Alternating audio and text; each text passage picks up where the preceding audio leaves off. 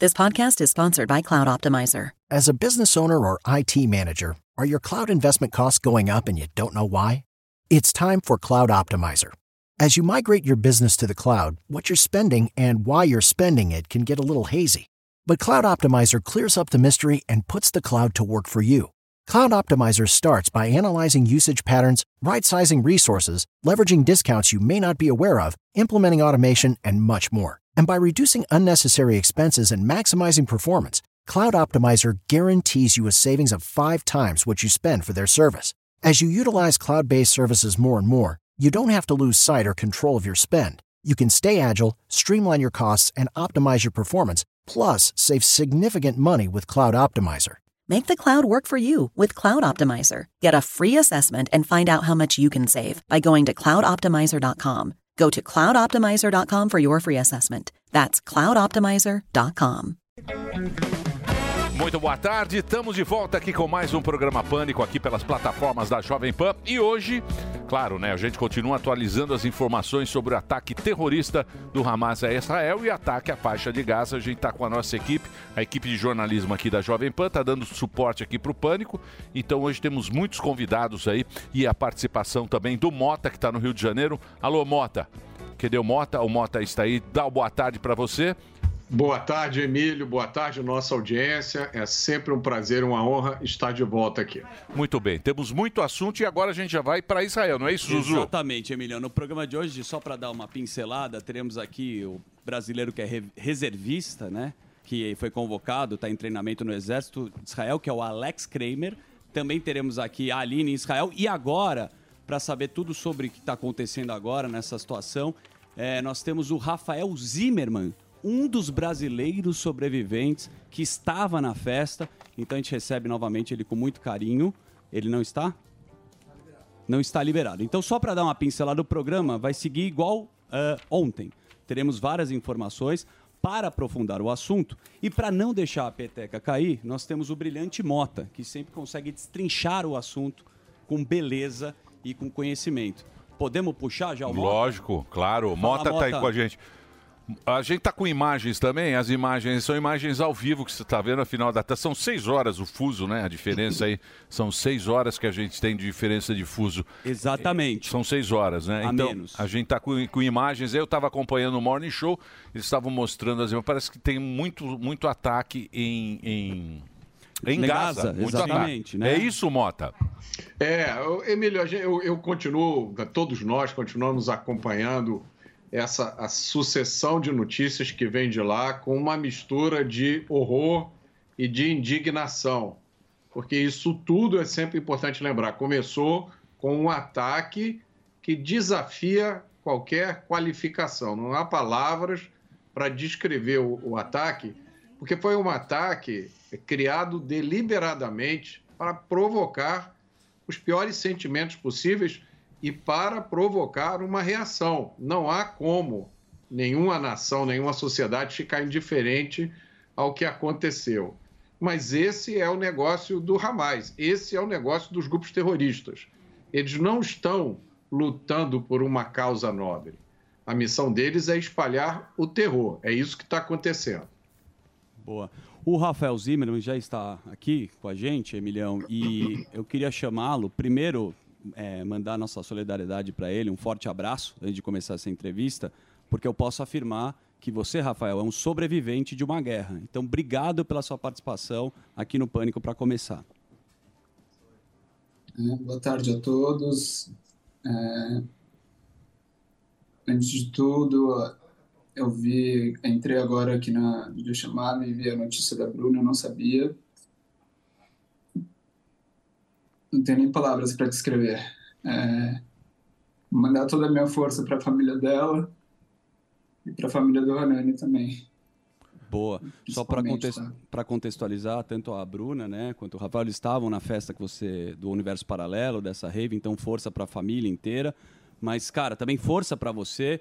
E eu queria que você contasse um pouco pra gente, porque você estava nessa festa e é muito importante a gente colocar a cronologia, né? Uma festa onde estava todo mundo se divertindo, perto de Gaza, e aí vem um filme de terror que você consegue relatar, eu já vi um pouco você contando a história. Como é que foi essa história, cara? Conta pra gente, por favor. É, na verdade, eu estava numa festa que se chama Universo Paralelo, uma festa brasileira em que o pai do Alok é um dos fundadores. Então, é uma festa que promete muito amor, muita alegria, que é isso que promete compartilhar. E aí, por isso que a gente estava lá, compartilhar a vida, viver, que é o principal. É... Eles informam a festa aqui duas horas antes de começar a localização. Então, duas horas antes de começar a festa, foi informado que seria lá, perto de Gaza, de 10 a 15 minutos máximo de carro, muito próximo mesmo. É... E aí eu fui com o Hanani e com a Rafaela, que é um casal de amigos meus, brasileiros. A gente foi junto para a festa. E a gente estava super feliz, se divertindo, como todo jovem como todo jovem. E aí, em torno das seis e meia da manhã, foi quando o inferno começou. É, eu estava sozinho na festa, eu lembro. Eu lembro de olhar para cima, começar a ouvir barulho. Eu lembro de começar a ouvir barulho, na verdade, de explosões. Olhei para cima, vi vários mísseis, vários, vários, incontáveis mísseis em direção à festa. E o antimíssil explodindo o míssil no ar explodiu missionários, vários, vários, e explodia no ar, que é o Iron Dome, né? É, sabe da eficiência do Iron Dome, é enorme, então dá muita confiança de que a bomba não vai cair, mas deu desespero geral da festa. É, pararam a festa, deram, pegaram um microfone, informaram que estava em sinal vermelho, que era para a gente se proteger de qualquer forma eu, como eu estava sozinho, saí correndo atrás da, da barraca onde estavam minha, minhas mochilas, minha água. É, eu encontrei o Hanani e a Rafa lá, e aí o Hanani ele tem tinha muita experiência no exército.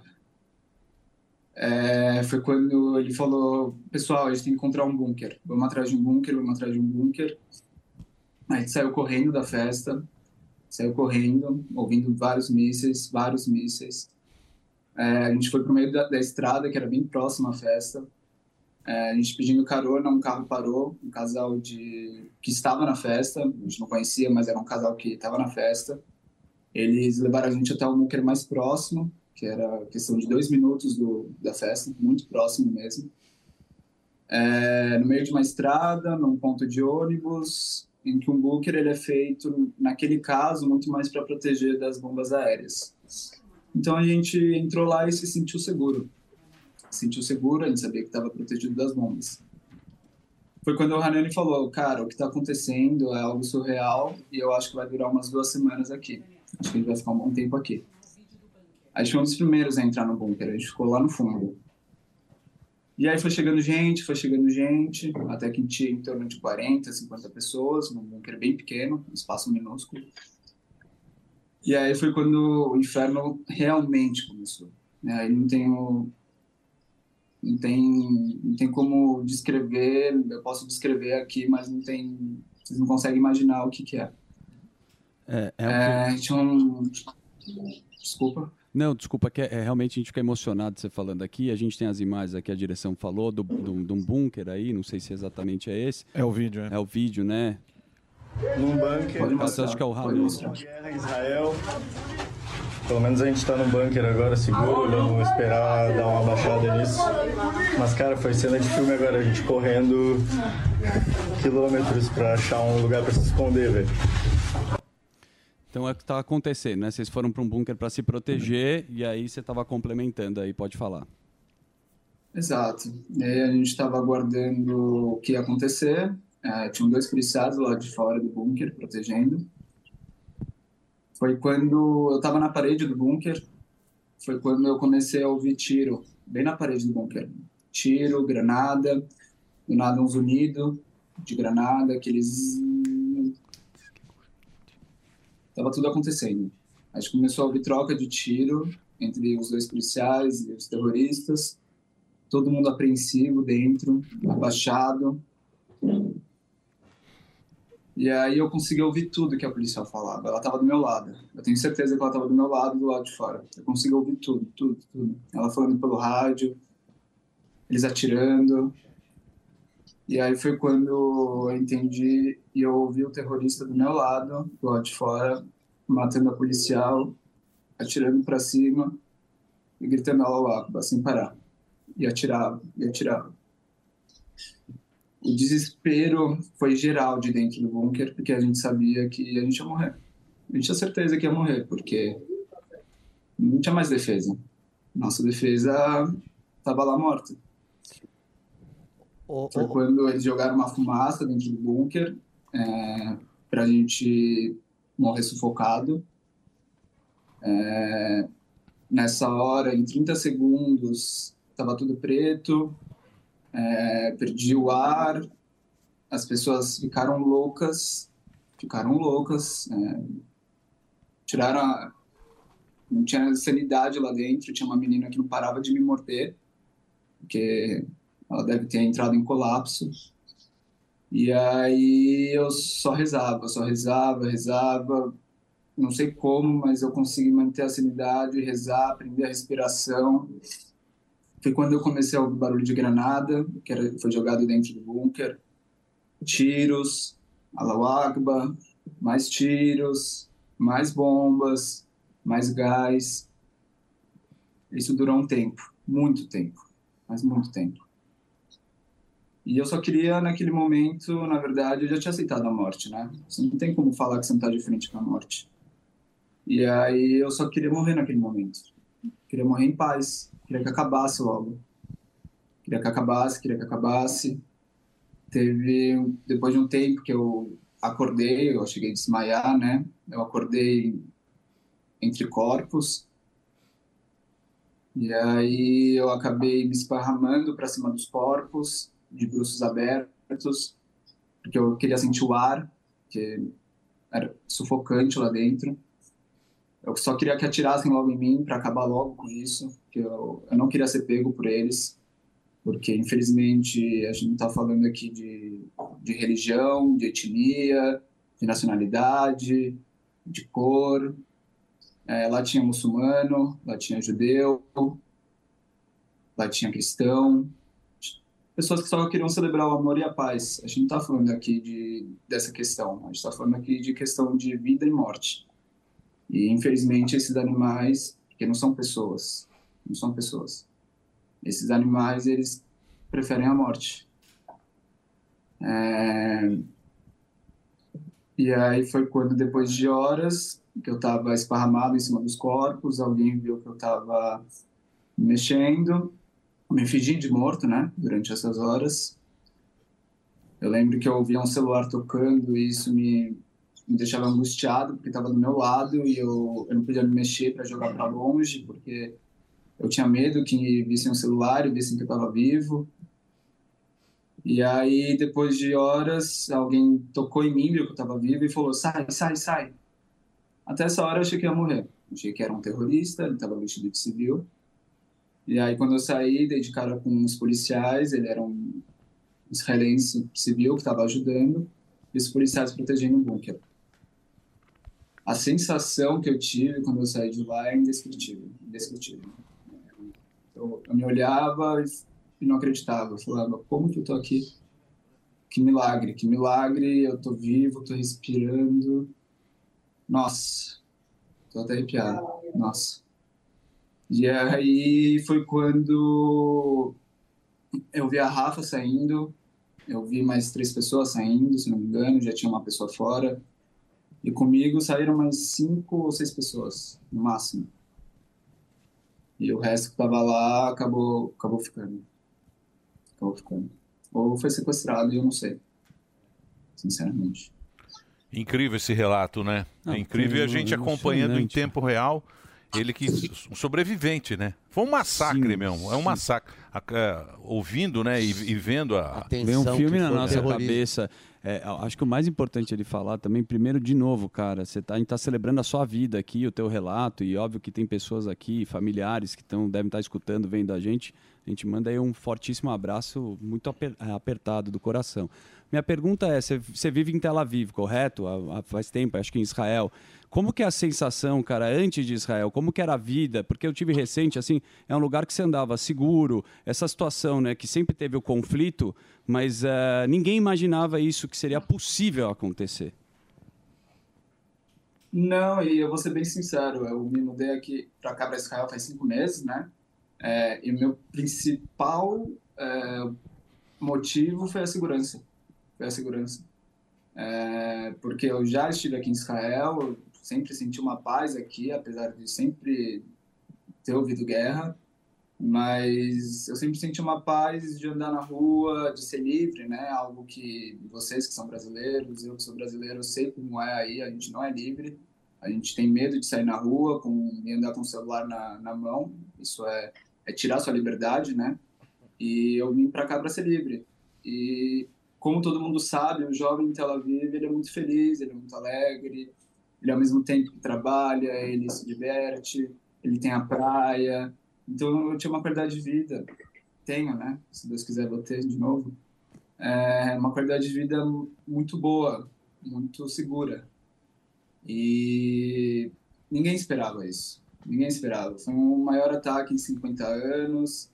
É, tem questões que a gente tem que conversar se realmente foi foi um erro do exército não, não ter previsto isso. É, mas foi o maior ataque em 50 anos, que nem, que nem o Emílio falou, foi um massacre. Não é um, não foi um, ah, estamos avisando, estamos aí, vamos atacar. Não, foi um massacre. Chegaram matando, atirando em jovens que só estavam se divertindo e dançando. É, e, a, e a gente vê, né? Com, eu, acredito que é a primeira. A gente acompanhou né, a guerra da Ucrânia também, que Sim. tem, que tem essas imagens de celular, que são as pessoas que estão lá, que, que a gente está acompanhando isso praticamente pelo Pela visão celular. das pessoas, A né? visão das pessoas, a, a- a visão humana do negócio, Exato. né? A gente está vendo um- um- uma pessoa que estava lá, que, que não é um Presenciou repórter. Sim, sim. não é uma, uma fonte oficial, não é nada, são, são seres humanos que estão vivenciando isso. Então é muito impactante para a gente, a gente fica até meio... Sim, né, meio- emocionado, mesmo, não tem como, né? É uma situação. Ô, Rafael, a, a gente que está acompanhando isso, boa tarde. A gente que está acompanhando, ah, é, como o Emílio falou, em tempo real, vendo o relato de várias pessoas, eu queria te perguntar, daqui para frente, o, o que, o que, que você pensa? Você pensa em voltar para o Brasil? Tem gente que fala que ah, não, não pretende voltar, apesar de tudo, é, decidiu continuar. Tem gente que é, quer sair porque não, não, não, não tem mais psicológico, não- porque tem medo de sair na rua, não sabe quem é quem. É, eu queria saber de você, é, daqui para frente, é, como que você é, pretende é, fazer, né? O que, que você pretende fazer? É, antes de tudo, comentar o que o Emily falou, né, em relação a estar aqui, uma pessoa que sobreviveu a isso está falando, eu acho que é uma das minhas mi- missões em ter sobrevivido. Eu acho que é mostrar a realidade, é, mostrar que não é uma questão de religião, não é uma questão de país, não é uma questão de território, é uma questão entre a paz e a guerra. É, eu tô aqui pela paz, não tô aqui pela guerra, eu tô aqui para falar o que aconteceu comigo, para mostrar a alguém que quer o amor, que quer a paz. É, acima de tudo, acima de tudo. E hoje, duas vezes, estou com a Sirene aqui, né, em relação à situação atual. Fui pro bunker, chorei dentro do bunker, nem você falou, às vezes sair na rua, você acaba lembrando certas coisas. Para mim, só de estar no bunker, já lembro certas coisas.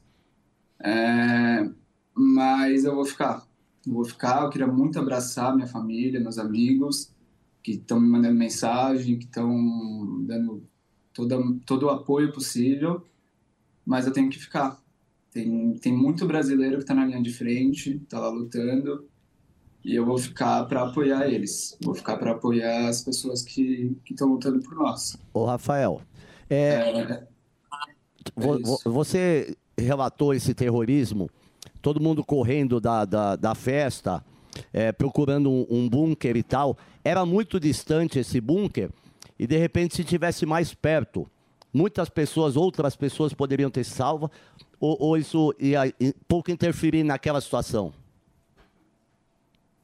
Ah, não interfere, não interfere, porque depois eu fiquei sabendo que eles entraram via aéreo para paraglide, é, eles atacaram um bunker, era um bunker que era perto, e assim, atacaram mais de um bunker. Então, se tivessem 20, 30, 40, 50, não importa, nem ia proteger as pessoas. É, eles fizeram um ataque aéreo, fizeram um ataque terrestre e tentaram um ataque pelo mar, mas graças a Deus isso foi evitado. É. Então, assim, é, foi bem pensado o massacre. Foi algo que você fala, ah, se tivesse, ah, se, ah, se. A gente pode pensar nisso depois, mas a questão agora é hum, é vida. E eles foram para matar as pessoas. Tem vídeos, tem relatos de estupro de crianças, mulheres, idosos sendo raptados, é, animais sendo mortos, do nada. Eu vejo vídeos, do nada eles atiram. É. É, então, assim, que nem eu falei, não são seres humanos, não estamos falando de religião, não estamos falando de território, não estamos falando de nada disso. Eles mataram pessoas de várias nacionalidades, de várias religiões. Eles não perguntaram quem você era. Eles simplesmente foram lá e mataram. É, foram surpreendidos. E vocês foram surpreendidos, né? Porque até então você tem todo um, um protocolo lá para se defender, mas é se proteger de míssil. Então, como eles foram pro bunker, eles não imaginavam que ele ia chegar Exato. atirando É. e matando. É, tá- o, Mota, o Mota tá com a gente do Sim. Rio. Tem, tem alguma pergunta, Mota? Tenho sim, tenho sim, Rafael. Estou escutando aqui a sua história. Tô desde desde que começou isso, eu estou muito comovido. Por uma coincidência, o Hanani é amigo de um amigo meu, eu ele que conhecia o Hanani. E você estava lá num festival para celebrar a vida, como você falou, né? Com pessoas de todas as etnias, todas as religiões. E aí você passa por um ataque brutal como esse, né? Que você descreveu muito bem. Foram pessoas que foram lá para matar. Eles não queriam saber quem estava lá. O objetivo deles era matar. Como é que você acha, na, su na sua opinião, que esse acontecimento vai impactar a cabeça das pessoas em Israel? Eu acho que um, um fato que existe e sempre existiu é que, independente do partido político, independente se você é direita, esquerda, independente disso, o israelense ele sempre vai desejar o bem e a paz e a normalidade, porque aqui é um país onde você se vive no dia a dia normal, é, entre árabes e judeus. Tenho vários amigos no meu trabalho que são muçulmanos, árabes, e, e que são totalmente contra o que está acontecendo, porque, não, que nem eu falei, não é uma questão religiosa. Eles vivem bem nesse país, eles vivem bem em Israel. As pessoas que estão do outro lado do mundo, eles podem falar muita coisa, mas eles não vivem aqui. Eles não sabem o que é viver em Israel. E as pessoas aqui, eles estão totalmente unidas, unidas. A gente está rezando, a gente está se protegendo. São várias doações que são feitas para os soldados, várias, no mundo inteiro. É, e a gente vai se abraçar. A gente não tem essa questão de, ah, é, sou direita, sou esquerda, ah, é, eu acho que isso, isso e aquilo. Não, é questão de vida e questão de morte. A gente luta pela vida. A gente está lutando pelas vidas que estão lá ainda e que estão aqui e que tem que se proteger. A gente está sendo atacado pelo norte, está sendo atacado pelo sul, então a gente vai ter que se resguardar, se proteger e se unir, acima de tudo. Acho que a união aqui ela ela existe e sempre vai existir nesse nesse quesito. Quando a gente se fala em guerra e quando a gente se fala entre paz e pessoas que só desejam morte. Ah, Rafael, é muito comovente o, o seu depoimento, dá para fazer uma, uma ideia do, do terror e todo, todo o carinho aqui da comunidade brasileira. Eu, eu li agora há pouco que Tel Aviv está em alerta vermelho. Ainda está é, nisso? Vocês estão é, confinados em bancos? Como, como que está a situação agora? Que, pelo menos pela mídia brasileira, parece que está tá, tá sendo atacada nesse momento. Sim, eu estou a 20 minutos de Tel Aviv de carro. É, hoje tocou a Serene duas vezes aqui, fui para o bunker duas vezes. É, obviamente, muito impactado quando eu entro lá dentro. Cada barulhinho de batida que eu ouço de porta ou algo do tipo, eu já lembro né, da sensação. Então, já é traumático.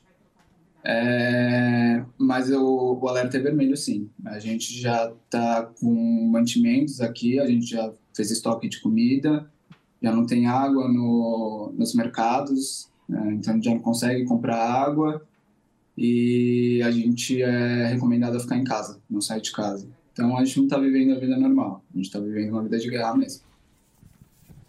É, meu. É impressionante. Rafael, pô, queria agradecer. Obrigado aí. A gente sabe que você está aí, recebeu notícias nessas notícias terríveis aí e gentilmente está conversando com a gente. A nossa solidariedade aqui de todo o Brasil, de todo o povo brasileiro aqui do programa, da nossa equipe. Tá? Muito obrigado pela, pelo seu relato aqui com a, com a Jovem Pan. Força.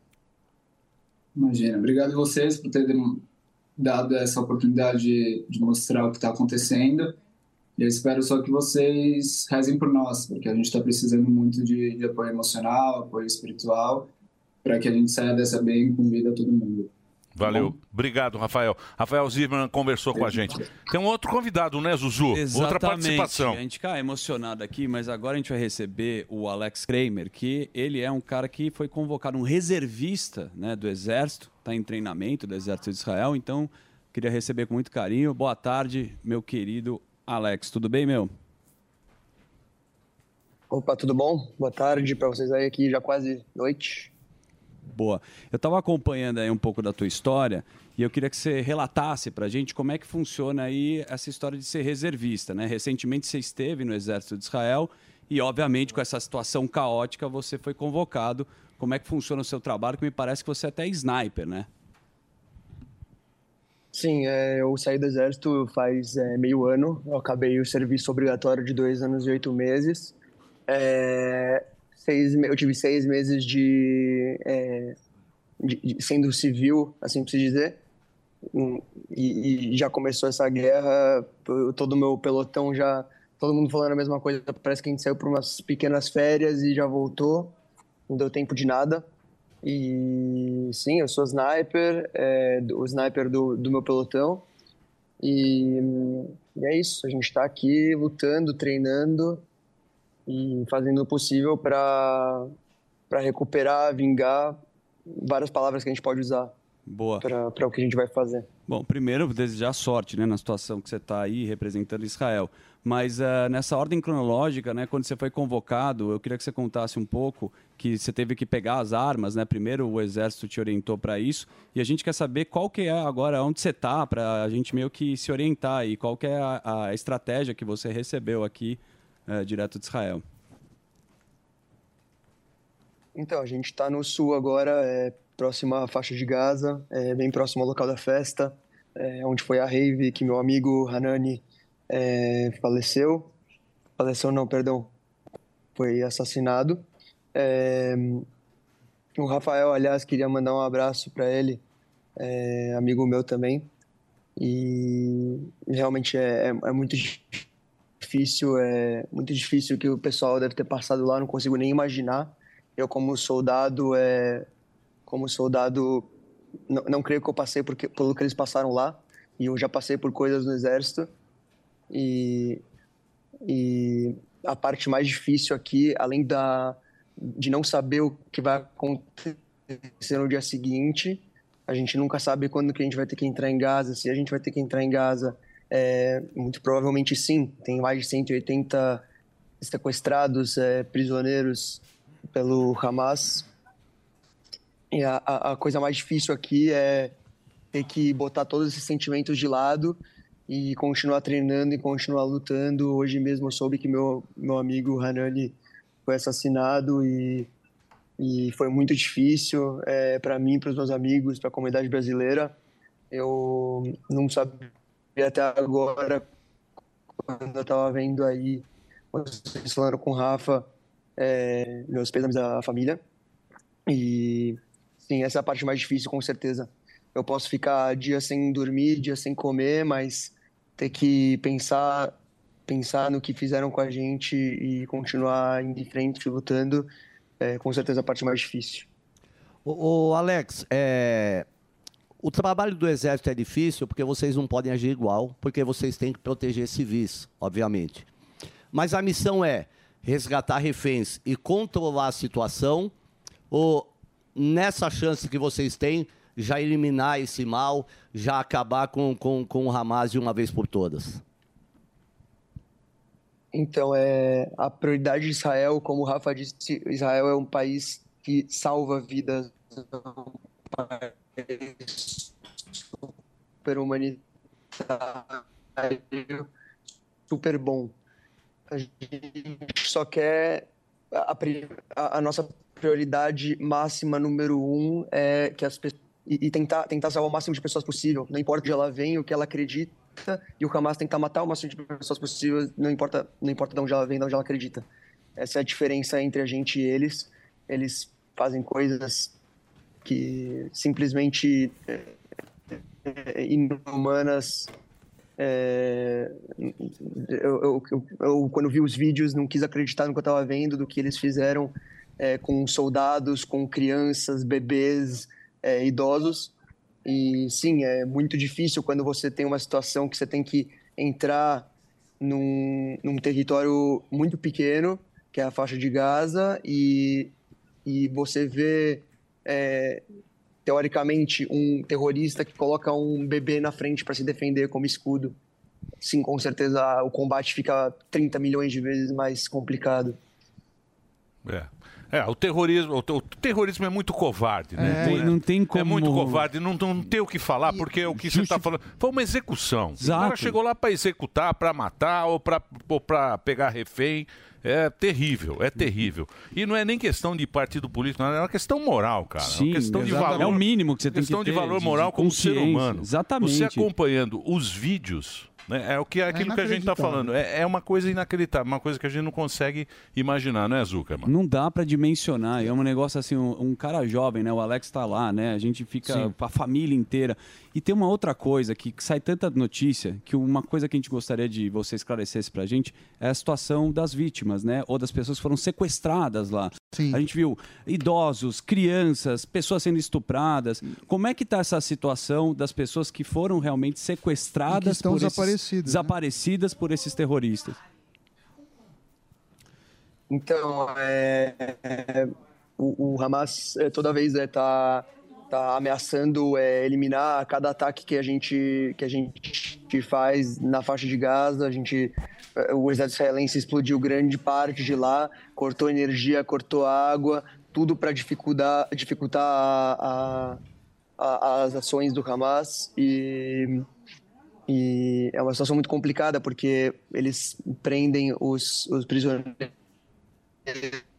embaixo da terra, grande parte das vezes. É uma situação realmente muito complicada é, e, está tudo tá tudo muito bagunça ainda e vai demorar para tudo voltar ao normal, infelizmente. É, mas como o Rafael disse, o país inteiro trabalhando para um, uma missão em comum quem não está no exército está ajudando, trazendo comida. Tem gente que vem, como eu disse aqui já na, na Jovem Pan para vocês, meu, os meus almoços e jantares não são do exército, são pessoas que se voluntariam, gastam bastante dinheiro para vir até a nossa base e cozinhar para gente. Então é, é uma, um, um, um povo que, que não, não tem igual. É, exatamente, é. a gente tem acompanhado também, né? Solidariedade da, a, das pessoas. Tá todo mundo mobilizado. Bom, vamos desejar aí, desejar. Eu ver se o Mota, o Mota tem, tem alguma pergunta, Mota? Você, o Mota está no Rio de Janeiro, também está acompanhando aqui essa, essa programação. Tenho sim, a gente já, eu conversei já com o Alex ontem no Pingos nos Is, e eu, eu sei que o Alex, me corrija se eu estiver errado, Alex, você chegou a Israel com 15 anos, é isso? Isso, isso mesmo. Cheguei para fazer o colegial aqui em São. Você imaginava é, que um dia você poderia entrar em combate, Alex? Você está vivendo uma experiência que a maioria dos jovens brasileiros nunca vai viver. Né? É, você imaginava que você um dia ia é, entrar em combate? Então, no, no momento em que a gente se alista para o exército, acaba, acaba o colegial e se alista para o exército, é, quem decide ser combatente, você pode escolher, grande parte das pessoas decidem ser combatentes porque querem dar mais para o país. É, já tem isso na cabeça de que pode acontecer. Até acontecer, você não acha que é real, você não acha, tipo, não, não, não cai a ficha. é, no momento em que acontece, mesmo depois de eu tendo saído do exército, é, seis meses depois, sendo reservista, eu voltei. E no momento em que começou tudo, eu não estava acreditando. No momento que eu, pus o uniforme, o colete, vim para o meio do deserto e vi meus amigos, todo mundo todo mundo bravo, todo mundo querendo querendo estar tá lá, querendo lutar, é uma, uma mudança de 180 graus, tudo muda, você está em outro lugar, você é outra pessoa, você é, é, não, é, não é mais o Alex, é o soldado.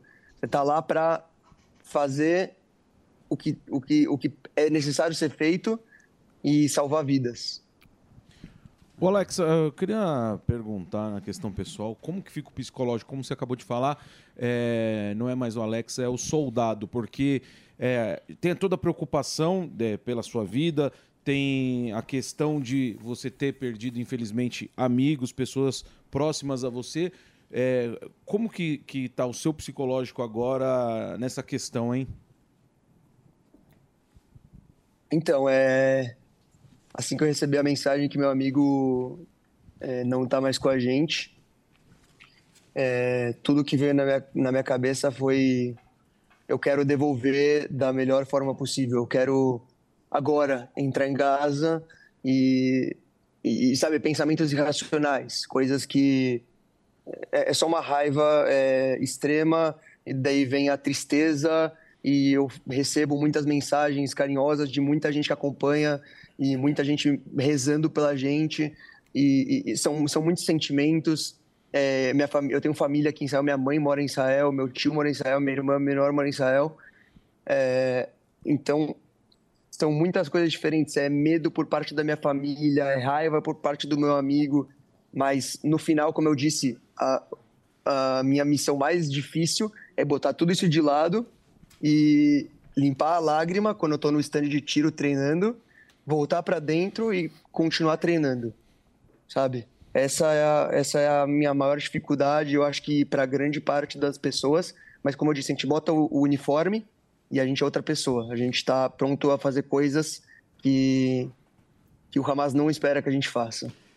Alex, é, são três brasileiros que estavam desaparecidos, infelizmente dois já foram é, confirmados mortos e uma ainda segue desaparecida. No total, você falou de, de Gaza, mas o número de sequestros ainda é, que vocês não, não sabem o que aconteceu são quantos e, e o tempo para agir imagino que, que deva ser o mais rápido, né? Porque cada, cada hora que, que passa, acho que a chance de, de, de vida deve diminuir, né? Imagino eu. Então, queria saber como que está essa, essa questão, né? Que é o que você falou, tentar poupar vidas e, e, e agir o mais rápido. Sim, pelo que eu sei por enquanto, é... da última vez que eu chequei, eu, eu não estou muito por dentro dos números, mas eu vi que pelo menos 180 pessoas foram estão sendo feitas de, de reféns dentro, dentro da faixa de Gaza, fora pessoas que são feitas reféns na própria casa, em cidades pequenas no sul de Israel, é... entre elas crianças, idosos, mulheres. É... E vou te dizer o seguinte, eu eu dou graças a Deus que eu não sou a pessoa que tem que tomar a decisão de o que fazer com essa situação, porque é uma situação muito difícil, de verdade, muito difícil. Nunca aconteceu é, e eu, a, a, a, decisão que for tomada, eu vou, eu vou seguir as ordens e vou fazer o possível para trazer essas pessoas para casa. Mas, é, sinceramente, é muito difícil saber agora o que vai ser feito e, e como vai ser feito. É, e é, é, então, enfim, é isso. A gente acompanha as notícias, a maioria das respostas de Israel é aéreo, né? Só que tem a parte terrestre, porque a gente está falando que esses terroristas, né, que 40, 50 mil, estão envolvidos, né, no meio da cidade de Gaza. É, é, é previsto uma invasão terrestre? É, com certeza, com certeza a gente vai devolver o que, o que eles fizeram com a gente. Não, não o que eles fizeram com a gente no, no, no, no, no ao pé da letra, a gente não, não, no final das contas existem civis lá que são inocentes. A gente quer acabar com o grupo terrorista, com as pessoas que não se importam com a vida.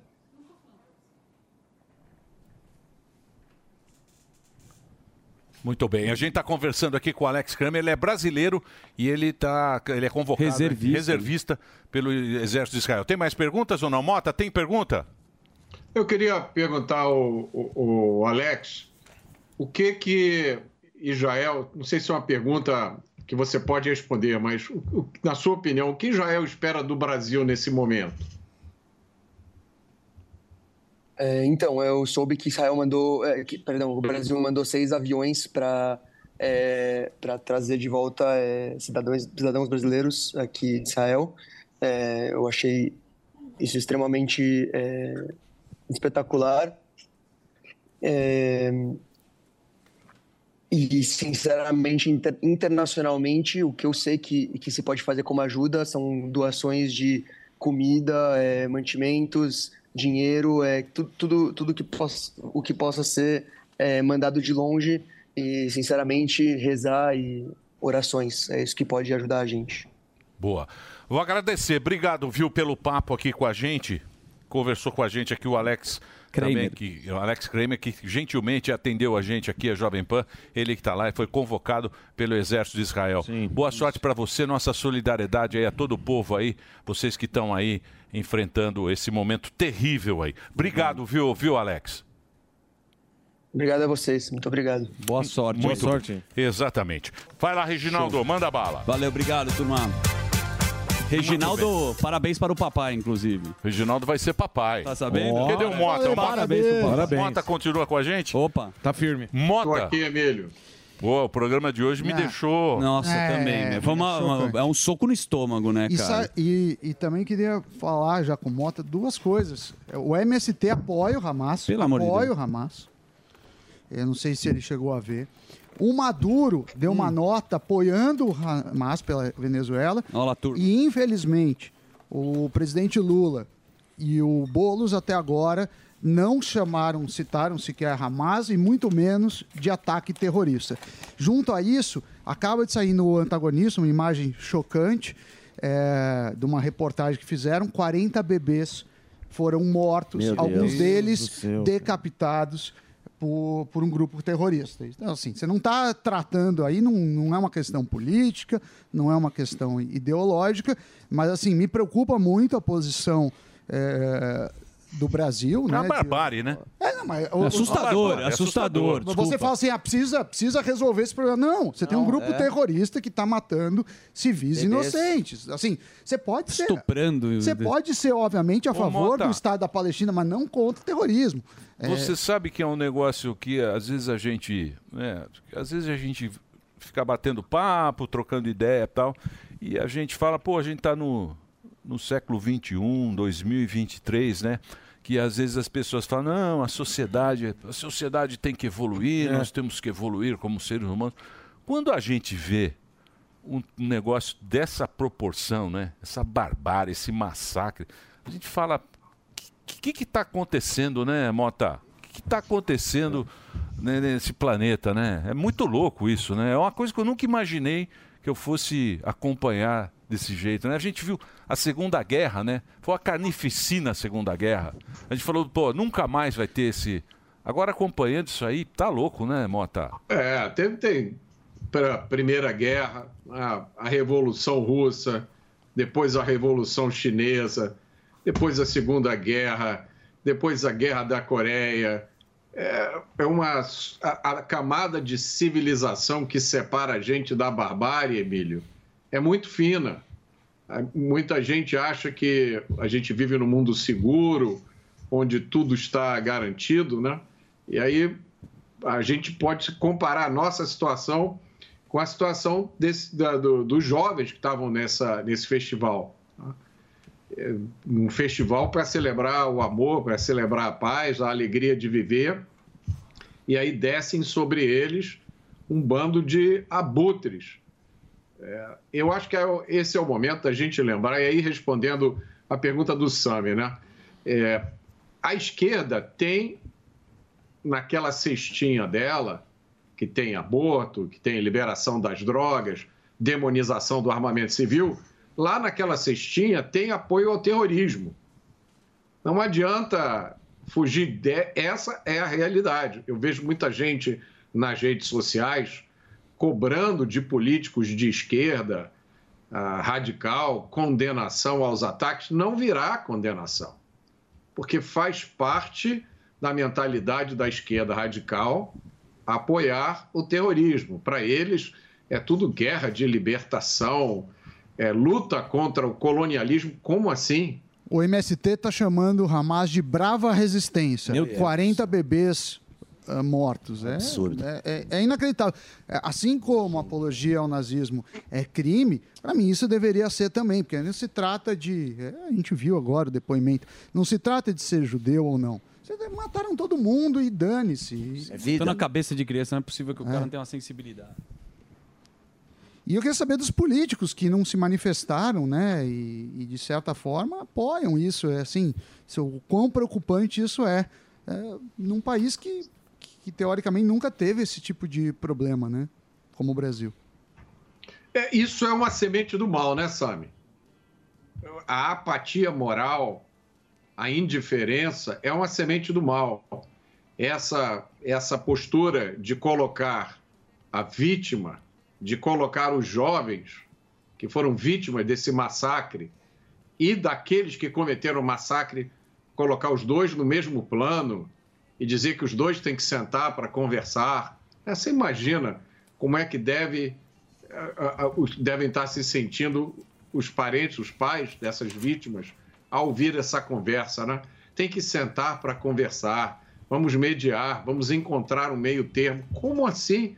Não existe conversa com quem tem esse tipo de atitude, né? E é sempre bom lembrar, o, o, o Hamas, ele é uma organização cujo propósito é exterminar Israel. Eles não estão lutando por liberdade, eles não estão lutando pelo socialismo, eles não estão lutando é, contra o colonialismo. Eles estão lutando para varrer Israel do mapa. E o Hamas, como ele domina a faixa de Gaza, ele é o governo na faixa de Gaza ele controla, inclusive, o sistema educacional da faixa de Gaza. Então, as, as crianças, os adolescentes da faixa de Gaza, são educados com essa mentalidade de, de crescer para um dia combater o inimigo sionista e, e, quem sabe, com o sacrifício da própria vida, que eles consideram como uma glória maior. Então, como é que você combate com um, combate um inimigo que está buscando a própria morte como forma de realização, né? E isso é o que muita gente bem intencionada não percebe. Essas pessoas não percebem que o palestino que mora na faixa de Gaza, ele é tão refém do Hamas como são aqui no Brasil as pessoas que moram em comunidades, que são reféns do narcotráfico. Imagina se você pode, em qualquer comunidade brasileira, fazer um protesto contra o narcotráfico, ou ir lá reclamar com o traficante que você não quer mais aquela atividade ali, porque aquilo ali faz mal para a sua família. Né? Então, muita gente que faz, a gente vê algumas pessoas, algumas bem intencionadas, fazendo apelo pelo fim do conflito, mas geralmente esse apelo vem quando Israel responde aos ataques terroristas. Mas o momento de fazer apelo pela paz é antes dos ataques terroristas. Por que, que o mundo é indiferente à existência do Hamas? Por que, que o mundo está de boa? A ONU, até, até onde eu saiba, nunca foi feita nenhuma força internacional para tirar o Hamas do governo da faixa de Gaza. Né? Mas, é uma, mas é uma organização terrorista. Olha o que o Hamas fez. Então, a hora de pedir a paz, de sugerir mediação, conversa, é antes dos terroristas invadirem um festival de música cheios de jovens desarmados e matarem e abusarem e sequestrarem. Ô Mota, pela sua experiência em segurança, uma pergunta. É, que nem a gente falou com o soldado. Qual a dificuldade ou por que não pode se invadir e já exterminar com esses terroristas, porque não é só lidar com isso, você tem que tomar um território. É essa a dificuldade de lidar com, com, essa, com essa situação? Porque eles são covardes, fuzil, e estão misturados à população civil. É exatamente o mesmo caso. Ontem, eu acho que foi ontem, a Polícia do Rio de Janeiro fez uma mega operação nas comunidades e aí você é, você vai entrar numa comunidade, a polícia brasileira entra, a polícia carioca entra numa comunidade, o exército de Israel entra num local como a faixa de Gaza, você tem que entrar lá respeitando as pessoas que não têm nada a ver com aquela história. Né? Você tem que tomar cuidado para que inocentes não sejam feridos.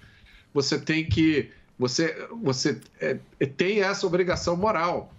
E você está procurando um inimigo que não tem nada disso. Para o seu inimigo, quanto pior, melhor. O seu inimigo pode, às vezes, até atirar em pessoas que são ali do local só para depois mostrar para a imprensa e dizer: olha aqui o que, que a polícia fez. Né? É aqui no caso, olha aqui o que, que Israel fez. E essas cenas que a gente está vendo aí, é isso que o Hamas queria. O Hamas agora vai pegar essas cenas, o Hamas e outros que têm interesses diversos nessa história. E vão usar isso como prova da barbárie de Israel. Mas, e aí você vê algumas pessoas, isso é uma coisa, eu quero chamar a atenção para esse ponto. Tem gente que diz que reclama da falta de proporcionalidade da reação, porque a reação tem que ser proporcional. Aí eu pergunto para vocês, qual é a reação proporcional ao assassinato de 40 bebês? Qual é a reação proporcional ao sequestro de 200 pessoas? É, a gente imagina o que, é que deve estar acontecendo com essas pessoas nesse momento. Qual é a reação proporcional a um bando de terroristas que desce de, de, de é, paraglider no meio de um festival de jovens e sai atirando e jogando granada? A gente, é, as pessoas precisam parar e pensar para não embarcar nessas canoas furadas ideológicas, porque tudo por trás disso é como o Sam levantou muito bem, né? É claro, é claro, a esquerda radical jamais vai condenar o terrorismo. E, é, e os senhores da guerra estão lá no Bahrein, né? Exatamente. Os a senhores turma, no Catar, no a turma não tá lá. Vê se tá na faixa de Gaza vivendo isso. Imagina. Agora, o que mais revolta, e você fala muito bem, é a omissão de governos, que a gente para pra pensar, é até uma provocação. O que, que se faz com o dinheiro quando você vai ajudar, né? Vai construir uma escola ou vai dar um míssil? O que, que o dinheiro desses governos que estão lá em Gaza estão fazendo e o Hamas administra ele? Já pararam pra pensar essa turma? Como que a gente ajuda? Porque se a gente não raciocina dessa forma, né, Mota? Não, não, é, é- a, a gente embarca como nós estamos do lado que valoriza a vida, né? O Alex falou muito bem isso. Nós somos do lado que valoriza a vida. Nós somos o lado que quer a paz. Então a gente tem dificuldade para entender a forma de pensar eh, de outras pessoas que não dão valor nenhum para isso. tá? Então essa é uma pergunta que a comunidade internacional tem que se fazer. Essa responsabilidade está na mão de, de vários países. Como é que se permite a existência do Hamas? É tanta indignação justa né, com a invasão da Ucrânia pela Rússia e a existência do Hamas fazendo a população da faixa de Gaza de refém e cometendo atos como esse. Vai ficar isso, por isso mesmo? É, será que o melhor que a comunidade internacional consegue fazer é, é pedir que os dois lados sentem para conversar? É complicado. É, e a ONU também. A ONU também é, perdeu toda. São só os cinco que mandam ali. Se um não aceitar, o outro não entra. Pois é. Aí você tem a Rússia, tem Sim. a Rússia meio com a China ali, meio com o, Irã. O Irã ser complicado essa conta, Sim. né? Essa, essa geopolítica, essa divisão aí, É. né, Mota? O que, que será que É. vai ser do, do planeta aí, hein? O, o- eu acho que o resumo da ópera, Emílio, é o seguinte: a única coisa que para homens fanáticos armados são homens de bem corajosos armados. O resto é conversa fiada. Boa. né? Você pode pedir paz, é, soltar pomba branca, dar abraço, vestir roupa da cor que você quiser, mas na hora que acontecem cenas como essas que a gente está vendo aí, a, a- a gente viu a história do Alex, né? ele contando que ele ficou escondido no bunker e que tinha policiais lá fora. Imagina quantos policiais deviam ter, sei lá, quatro, cinco, seis. E aí, de repente, vem um batalhão de terroristas atirando, jogando granada. Imagina o que, que se passou na cabeça daqueles policiais. né? É, acabou. nós vamos morrer, mas eles ficaram lá. Eles resistiram. E pela resistência deles, algumas pessoas que estavam num bunker foram salvas. Eu acho que esse é o resumo da situação do, do, do nosso mundo hoje e talvez de toda a nossa civilização. Quem salva a história são sempre alguns poucos homens corajosos que têm não só a coragem de fazer o que é certo, mas, mas talvez antes disso, a coragem de dar os nomes certos para as coisas. E eu gostei muito quando o Alex falou, vocês vão lembrar, ele estava falando do Hanani, né? Eu acho que ele está falando do Hanani, ele falou, o Hanani faleceu, aí ele disse não, é. ele se corrigiu. Foi ele falou, o Hanani foi assassinado. Exato. É, foi uma execução. Sim, cruel. Se você começa a acompanhar ali aqueles vídeos, né? Os vídeos são impressionantes, né? Que as pessoas gravaram, eles fugindo ali da rede. Sequestrando as pessoas. Molecada, tudo 20 tudo anos. A menina que morreu tem 20, 24 anos. Tava curtindo uma festa. 24 anos. 24 anos, tava na balada. e a culpa é covarde. Não tem é. justificativa, você me desculpa, não tem como passar Não pano. tem, pro- não tem ideologia que, que possa justificar. Não tem. Ah, ela não faleceu. Não, mas a outra Não, não, é a, o- É é a- outra. É a ruiva, a ruiva. A ruiva faleceu. A ruiva Foi faleceu. assassinada. É, tem uma brasileira ainda desaparecida, que é a. Carla. É, eles ficam mandando notícia Calma, aqui. e a gente calma. fica confuso. Posso fazer Cheque mais... precheca, Zuzi. Tem mais uma Que questão? mais? Pode Diga. falar uma coisa de que você manja muito também dessa do baralho, do tabuleiro. É um negócio seguinte: Israel, como o fuzil puxou ontem. O tabuleiro não é Tá- mais o mesmo, hein? Então, exa- vai mudar essa É história do Oriente Médio. Israel estava para fazer um acordo de paz né, com a Arábia Saudita. E a gente fa- o Irã fala que não está financiando nada do Hamas. Está ou não o Irã participando dessa história e teve impacto ou não o possível acordo de paz com Israel e Arábia Saudita, meu querido Mota? A probabilidade do Irã não estar envolvido, diria que é zero. Não existe. Aliás, nós entrevistamos, não me lembro mais se foi aqui, se foi no Jornal da Manhã ou se foi no Pingos, mas nós entrevistamos o cônsul de Israel, acho que foi aqui, Foi não foi? aqui. Foi, foi É. aqui. E ele, ele disse logo de cara, é lógico que o Irã está por trás disso. Eu queria chamar a atenção de vocês para um, um, um aspecto especialmente perverso disso que está acontecendo. Né? É essa estratégia do Hamas, desses terroristas, desses animais selvagens, de cometerem o- o- os atos que eles cometeram contra famílias, contra crianças, contra as mulheres, filmaram isso e colocaram nas redes sociais como se tivesse numa grande brincadeira, né? Como se tivesse ali num, num reality show. É a brutalidade mais inconcebível servida para você no seu celular. Eu pergunto a vocês, qual é o objetivo principal de alguém que faz isso? Que filma assassinatos, que filma todo tipo de brutalidade e espalha pelo mundo inteiro. A minha opinião é o seguinte: o objetivo deles era provocar a reação mais dura possível de Israel. Era isso que eles queriam. Porque senão eles não teriam dado. Né? Parece um troço voltado para publicidade. Missão suicida quase, né? Sabendo do final qual seria, mas vai, vai para cima, né? Para causar esse impacto, né? Agora, por que isso? Tem, tem algumas hipóteses. Né?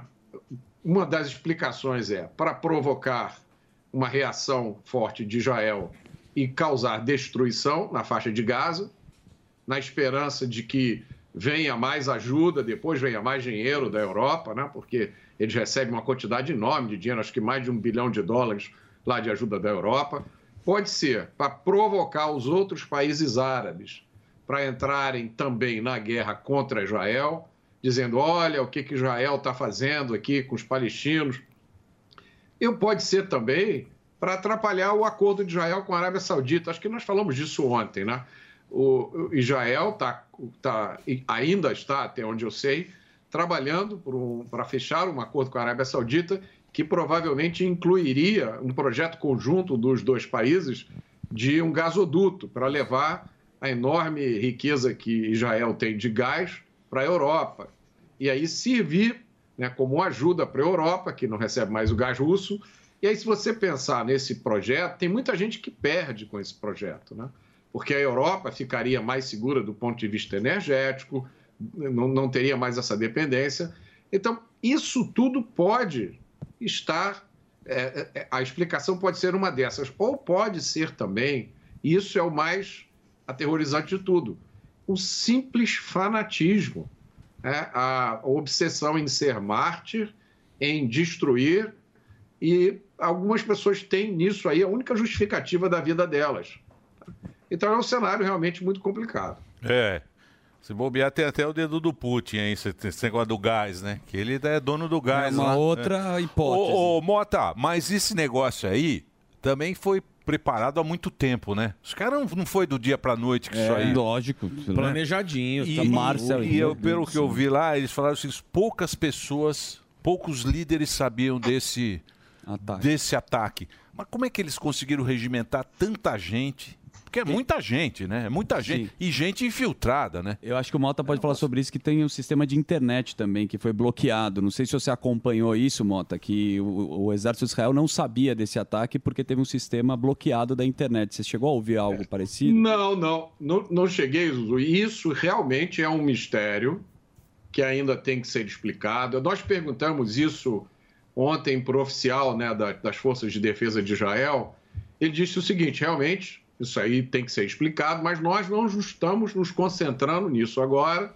Nós estamos controlando a crise depois nós vamos saber. O Exército de Israel, as Forças de Defesa de Israel, tem uma divisão chamada de Divisão 8200.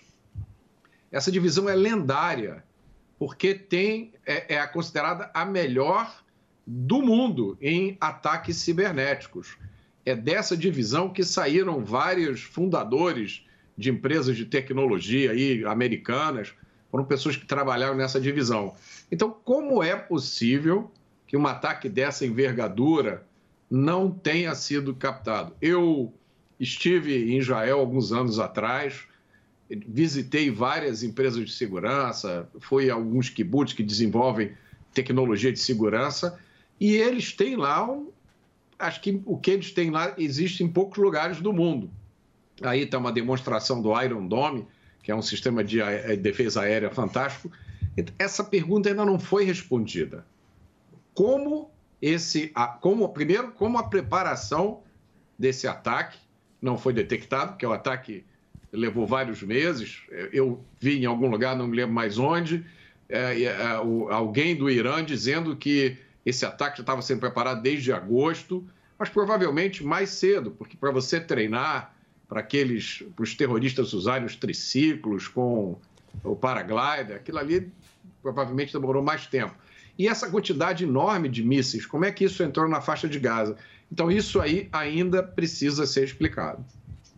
É, exatamente. Eles falam que, que, que eles produzem o próprio, o próprio míssil. Sem né? a fábrica interna, É, né? mas precisa próprio- ver. É, precisa Tem ver. várias teorias, a gente É, já falou disso, né? Que se tinha né? míssil que o cara recuperou de outros ataques de Israel. Tem tinha que fazer coisa- um breakzinho pra rede? É só um break pro Reginaldo agora. Reginaldo, pra você o break. Já já a gente está de volta. Estamos aqui conversando sobre as últimas notícias tá acontecendo lá em Israel. Daqui a pouquinho a gente vai falar com a nossa querida Aline. Ela já está aí, já está aí. Daqui a pouquinho, depois do, do break lá. Vai lá, Reginaldinho. Ô Mota, ah, eu queria perguntar para você a respeito de Israel, se você tem alguma informação, onde vocês entre- entrevistaram eh, pessoas lá, eh, porque desde 2006 eh, não, não tem nenhum conflito ah, Israel lá com, com o Líbano, né? E eu queria saber se tem alguma informação, se como que tá essa tensão, porque eh, parece que o Hezbollah fez algum, alguns ataques ali na, na região e Israel revidou. Você sabe alguma coisa? Como que está essa tensão é, com o Líbano, não? Olha, é, nós conversamos, eu também não me lembro mais é, quando, mas nós conversamos com uma pessoa que mora bem ao norte de Israel, quase na fronteira com o Líbano. E ele disse que no lugar onde ele morava não tinha nenhuma movimentação anormal, não tinha acontecido nada. Agora, todas as pessoas com as quais a gente conversou é, disseram que está tá todo mundo em estado de choque, ninguém esperava isso. É, mu- a maioria das pessoas está em casa, evitando sair, guardando mantimentos para dois, três dias, receberam instrução do governo, e todo mundo em estado de choque, porque o que aconteceu é uma coisa absolutamente inconcebível. Não, terrível. Agora tem uma notícia de última hora que o avião da FAB, né, tá em Israel e vai agora resgatar alguns brasileiros, né? É, você tem acompanhado também, Mota? Você acha que vai. Porque tá um caos, né? E não sabe se vai conseguir resgatar. Enfim, tomara que eles consigam sair de lá, né? É, é uma situação muito complicada. E, é, até onde eu sei, o exército de Israel não entrou na faixa de Gaza ainda. Se em algum momento eles começarem essa operação, vai ficar tudo mais complicado. E, né, mas é, vamos esperar que o Brasil consiga fazer o resgate dos brasileiros que estão lá, porque deve estar realmente uma situação muito complicada, muito difícil. É, a prioridade é quem mora no Brasil e não comprou passagem. Aí o governo também vai retirar 26 brasileiros em Gaza pela fronteira do Egito. Então, tem, tem brasileiro que mora em Gaza, parece que são 6 mil, né? E, e em Israel, acho que são 20 mil. Ontem eu estava ouvindo aqui. É, É, que a gente ouve. Cada hora é um número, né? Eu ouvi 15 mil, mas enfim, tem.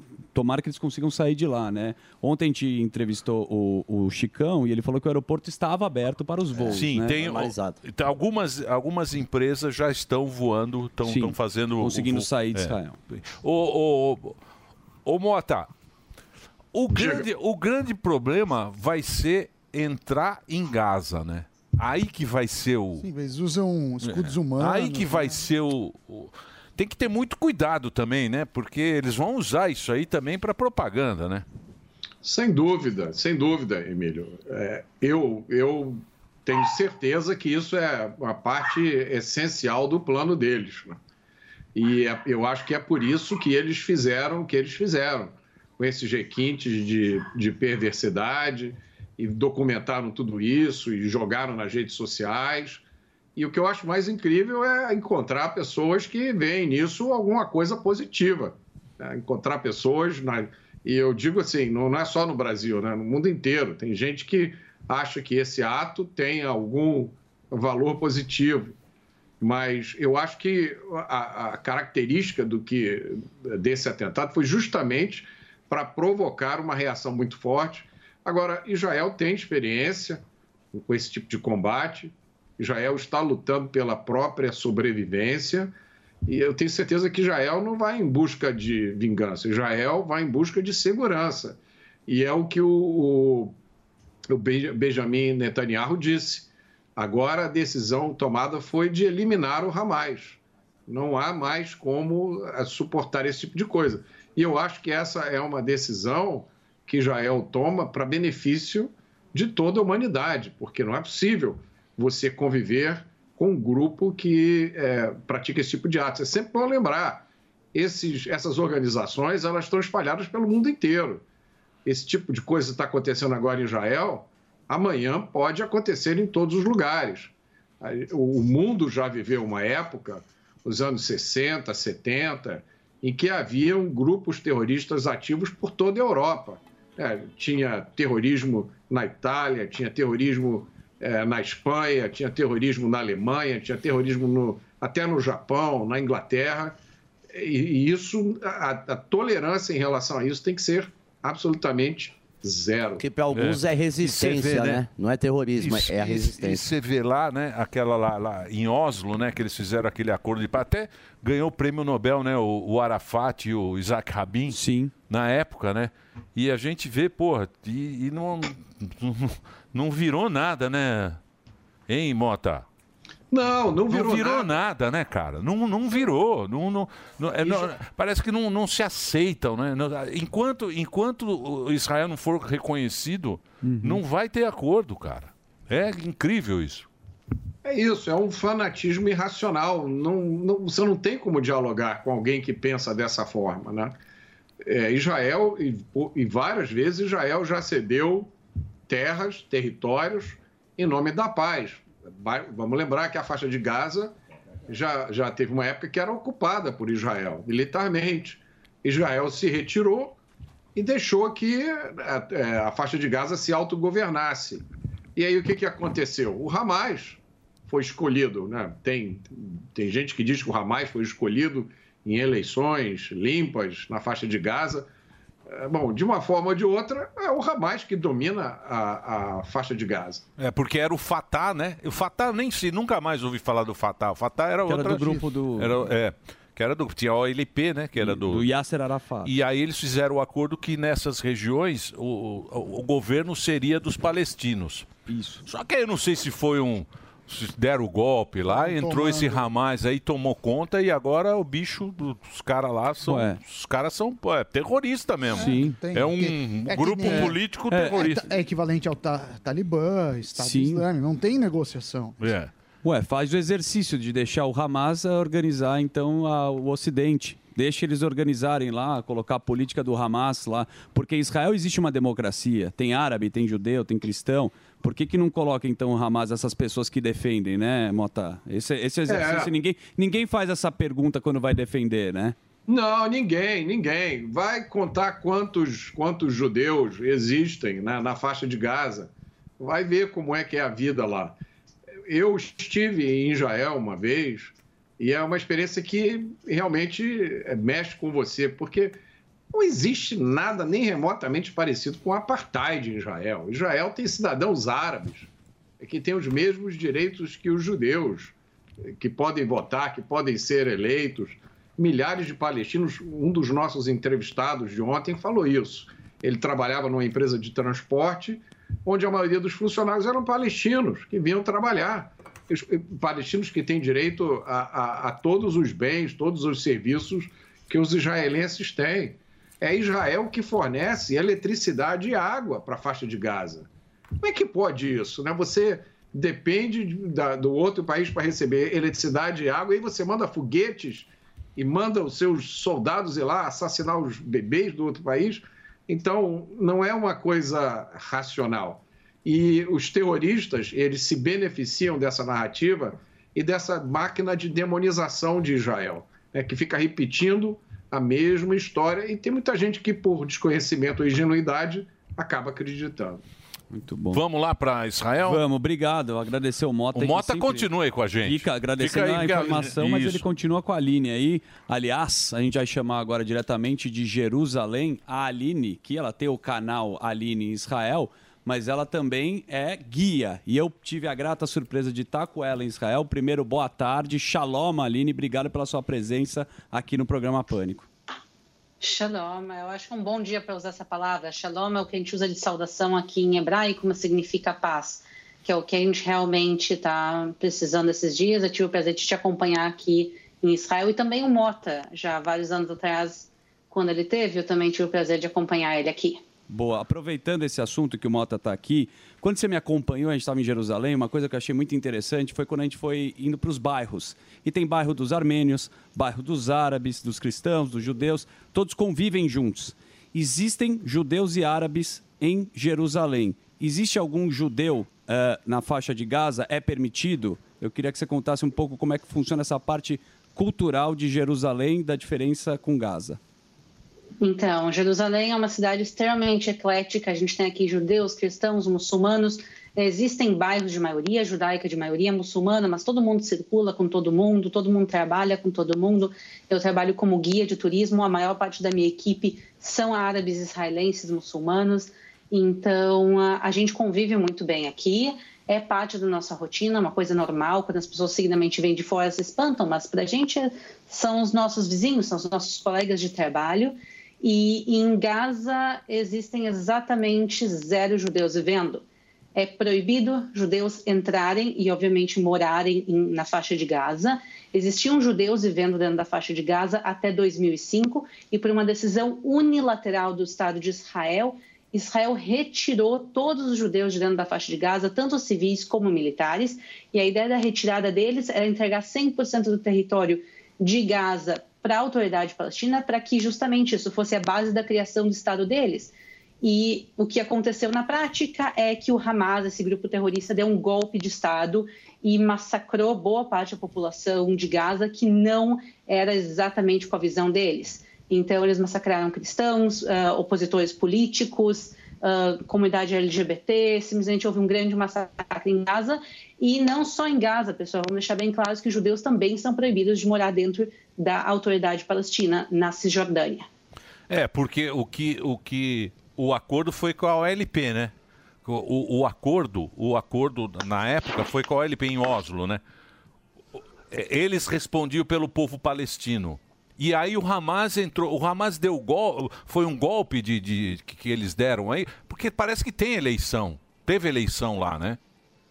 Então, foi um golpe e foi um golpe extremamente sangrento, porque vamos voltar no passado. Se a gente está falando dos anos 90, um, nos anos 90 Israel fez acordos de paz com a OLP, depois, e aí eles ganharam territórios. Isso. Até então os palestinos não tinham territórios. Eram os territórios que hoje em dia são territórios palestinos, que é Gaza e parte da Cisjordânia. Eles pertenciam à Jordânia, ao Egito. Antes disso, também aos britânicos, ao turco otomanos, nunca existiu um Estado palestino historicamente, e pela primeira vez nos anos 90, com os acordos de paz com Israel, eles ganharam um território para eles serem auto-administrados. E a ideia é que os acordos de paz foram evoluindo com o objetivo, no final, dos palestinos terem um próprio Estado, com um pedaço da Cisjordânia e a faixa de Gaza.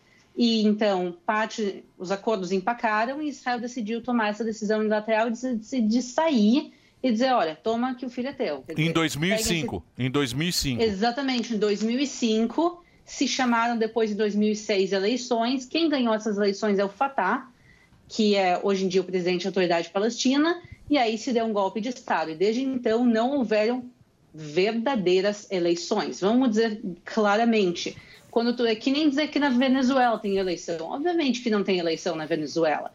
Num, num território onde uh, o governo é terrorista e opressor, tu pode votar, mas só pode votar em quem eles dizem que tu pode votar.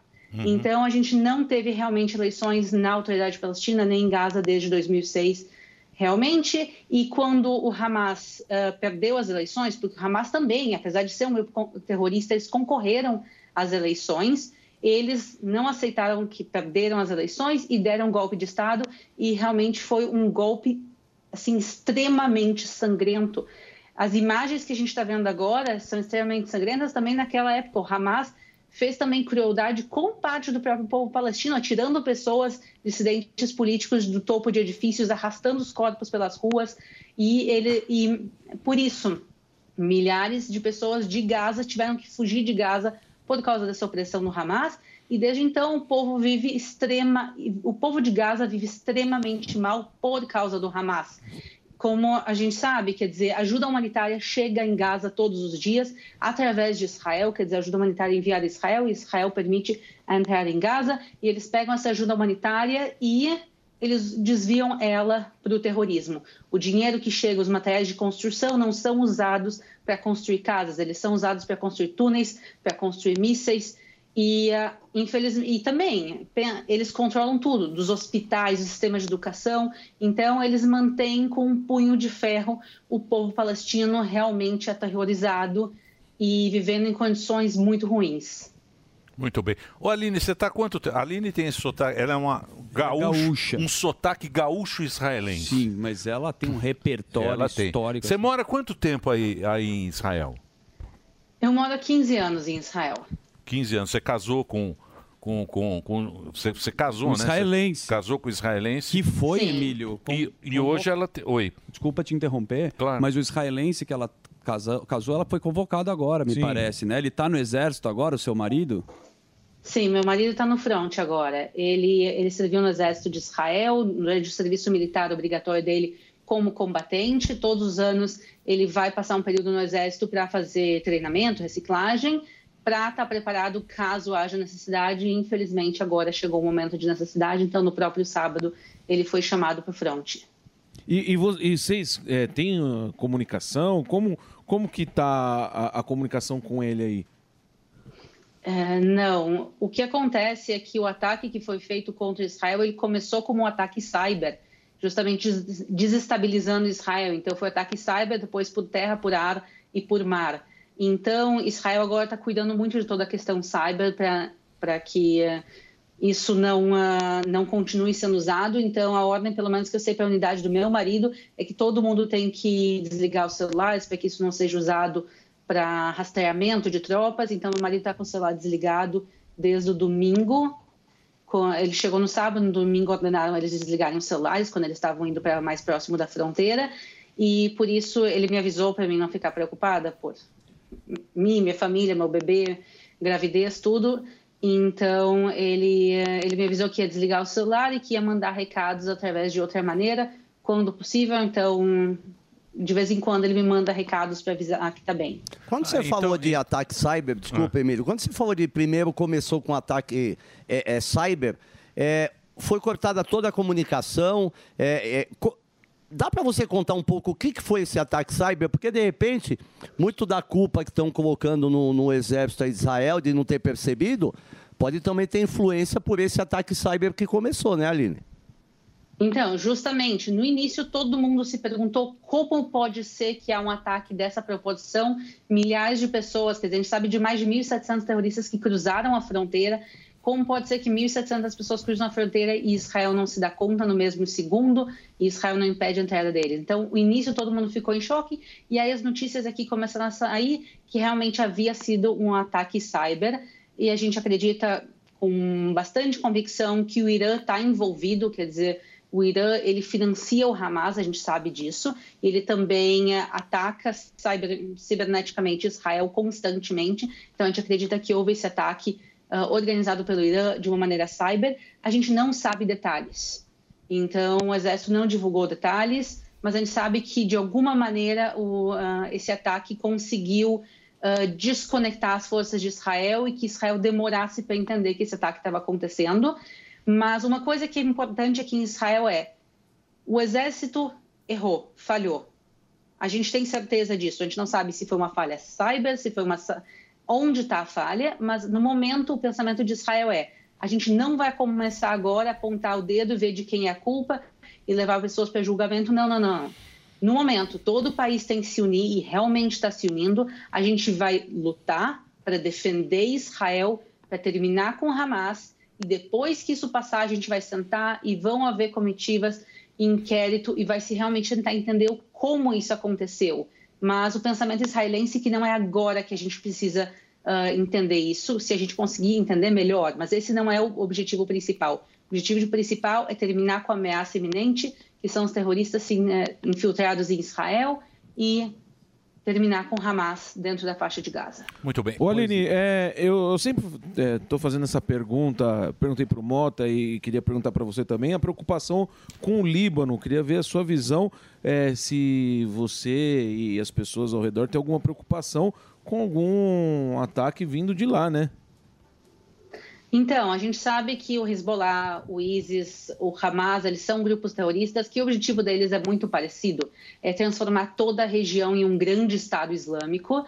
Ah, e a gente sabe que o Hamas continua querendo, ah, que o Hezbollah continua querendo destruir Israel, mas o Hezbollah está muito enfraquecido internamente.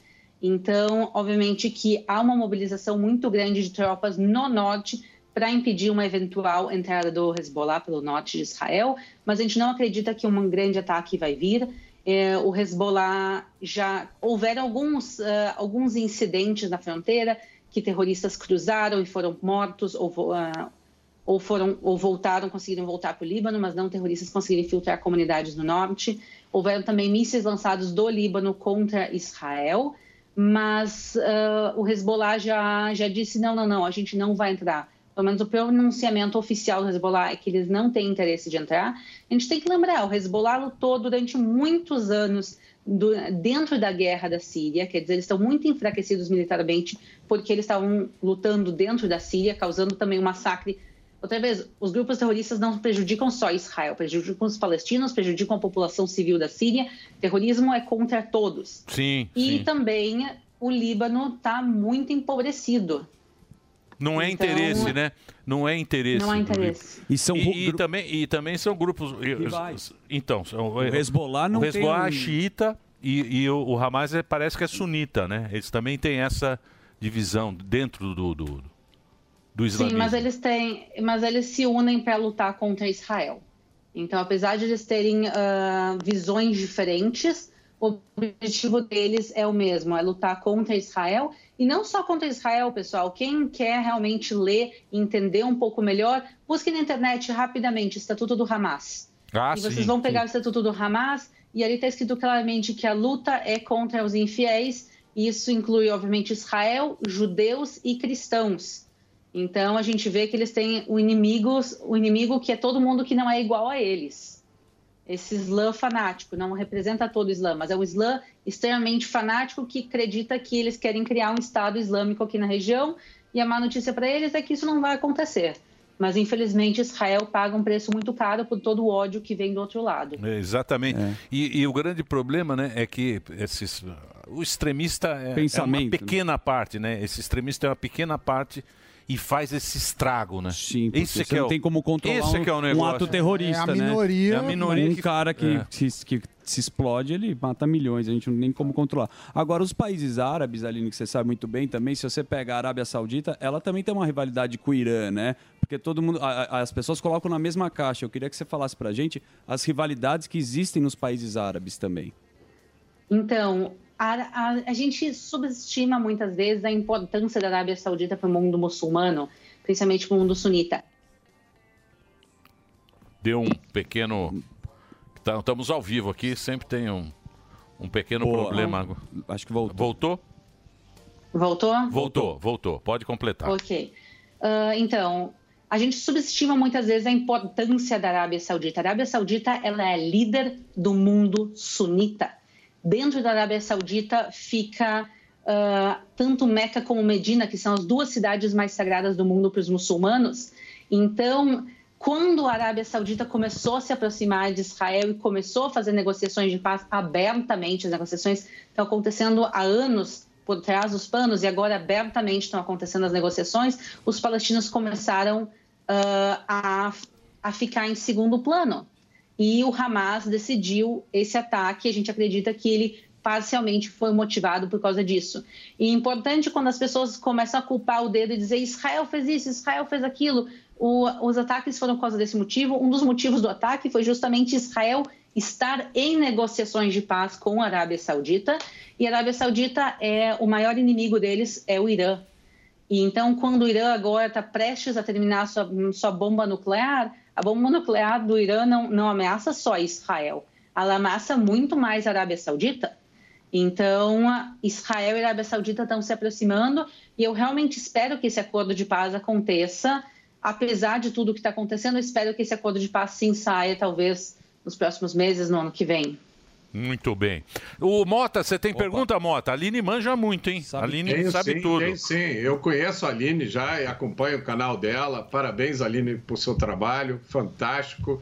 Tanto quanto, co- como guia quanto como divulgadora eh, de Israel. Eh, Eu queria te perguntar o seguinte: como eu, quando eu estive aí em Israel, eu sempre conto isso para as pessoas, uma das coisas que mais me impressionou foi a sensação de segurança que eu tive. né? Eu sou brasileiro, moro aqui no Rio de Janeiro, e cheguei lá em Jerusalém e eu saía à noite, tarde da noite, e andava com tranquilidade, via famílias andando na rua, crianças brincando. Você acha que esse ataque vai é, mudar alguma coisa na cabeça das pessoas ou é um episódio que vai ser completamente superado? Não, eu acredito plenamente que a segurança de Israel vai voltar. Eu acredito que a gente vai voltar a ser seguros como a gente era até uma semana atrás. Ah, às vezes as pessoas têm a impressão que Israel vive em guerra. Não, pessoal, Israel não vive em guerra. A última guerra que Israel teve foi em 2006. Então, Israel é um país que, em geral, é muito seguro. A gente está vivendo dias muito tristes, dias de massacre. Literalmente, a palavra que Israel está usando é massacre. E eh, eu acredito que a gente vai voltar a ser seguros, mas a pergunta é quando isso vai acontecer. A gente acredi- a pergunta se é em questão de dias, de semanas ou de meses, mas isso vai sim voltar a acontecer. Mas vai, sem dúvida nenhuma, ficar uma cicatriz muito grande, uma ferida aberta em Israel. Quer dizer, é um trauma que não vai passar tão cedo. É, mas tudo que acontece, né? Tudo que acontece no Oriente Médio influencia muito o mundo, né, Aline? O que acontece nessa região é, impacta todo, todo o planeta, né? Sim, sem dúvida nenhuma. É, é, o tamanho de Israel é extremamente pequeno. Quer dizer, Israel é menor que o estado do Sergipe, que é o menor estado brasileiro. Quer dizer, fisicamente falando, a faixa de Gaza é muito pequena, Israel é muito pequeno. Ah, a gente não tem petróleo, Israel não tem riquezas físicas. Dizer, ah, a luta acontece por causa do petróleo. Não, Israel não tem petróleo. Israel não tem uh, riquezas naturais, mas apesar de tudo isso, a importância histórica de Israel, a importância de Israel no mundo, ela é desproporcional ao seu tamanho físico. E a gente e o conflito atual ele vai ter repercussão em relação ao acordo de paz com a Arábia Saudita, a outros acordos de paz, também a questão da Rússia. A Rússia também está envolvida nisso tudo, porque a Rússia é aliada do Irã, enquanto, eh, desculpa, a Rússia é aliada da, sim, a Rússia é aliada do Irã. Então a gente está uh, vendo essa constelação do Oriente Médio, ela influencia no conflito da Rússia, nos Estados Unidos, quer dizer, a gente realmente de uma certa maneira, a gente é o centro do mundo, apesar de tão pequeno que é Israel. Ressaltando o lado humano, é, quando tem tragédias no mundo, e a gente viveu aqui no Brasil, Israel é o primeiro a estender, o, o, a estender a mão com tecnologia, com ajuda humanitária. Nesse momento que vocês passam aí, quais países ou que país é o primeiro a estender a, a ajuda, estender a, a mão ali para dar aquela força humanitária a vocês? Uh, para ser bem sincera, pouca coisa até o momento. A gente viu os Estados Unidos sim com mobilização, quer dizer, os Estados Unidos sim estão uh, fazendo uma ajuda militar a Israel, mas em questão de ajuda, ajuda humanitária, os países ainda não estenderam a mão a Israel. Mas uh, eu não realmente espero que os países façam isso. O mínimo que eu esperaria seria uma condenação veemente de todo mundo ao terrorismo e não justificativas. As pessoas, eh, quando, uh, quando o ISIS decapita pessoas na Síria, ninguém pergunta ah, o que, que essas pessoas fizeram para ser decapitadas. Por que, que eles estão falando disso de Israel? Quando crianças estão sendo decapitadas. Por que, que as pessoas perguntam, ah, mas qual é a causa dessa guerra? O que, que Israel fez para começar isso? Não, gente, não existe justificativa para o terrorismo. O, o Hamas e a causa palestina são duas coisas diferentes. Então, se eu pudesse pedir uma coisa ao mundo, a gente não. A minha prioridade, a minha agora é a minha opinião, mas a prioridade não é que Israel receba dinheiro, que Israel receba alimentos. Israel precisa do apoio do mundo, que o mundo diga que o Hamas não é representante dos palestinos, que o Hamas é um grupo terrorista. E quando vítimas na faixa de Gaza estão falecendo, que eles não digam Israel está bombardeando e matando civis em Gaza. Não, o Hamas está usando essas pessoas como escudo humano. E se eles estão usando como escudo humano, eles são os responsáveis pela morte dessas pessoas. O Hamas deveria sair dos centros urbanos e lutar com Israel, se eles querem lutar, fora, para não causar ainda mais vítimas palestinas. Mas, infelizmente, o que eu vejo, não de todo mundo, mas parte do mundo, é as pessoas apontando o dedo para Israel e dizendo ah, o início desse conflito é de Israel. Não, isso é terrorismo. Mas... Não há justificativa de decapitação de crianças. Mas isso você não acha que está bem claro, Aline? Olha, eu vou te dizer, pelo menos no meu canal de YouTube, eu, o que eu vejo muita gente. Eu vejo gente com medo de chamar o Hamas de grupo terrorista. A maior parte do mundo não reconhece o Hamas como um grupo terrorista. Esse é o primeiro ponto. Vamos todo mundo reconhecer o Hamas como um grupo terrorista. Vamos todo mundo reconhecer o sofrimento humano que eles causam. E a pergunta é o que o mundo pode fazer para desestabilizar o Hamas? Por que, que o mundo continua permitindo que o Hamas continue se armando? Como o Hamas. Vocês sabem quanto custa dinheiro para manter essa guerra? De onde vem esse dinheiro? Do Irã. Agora o Irã está fazendo acordos e recebendo dinheiro dos Estados Unidos. Por que, que os Estados Unidos permite esse dinheiro chegar no Irã? Que a gente sabe que parte dele vai chegar depois aqui para o Hamas para ser usado contra Israel. Então, eu não vejo que o mundo está condenando o Hamas da maneira que deveria mesmo com toda essa, sim.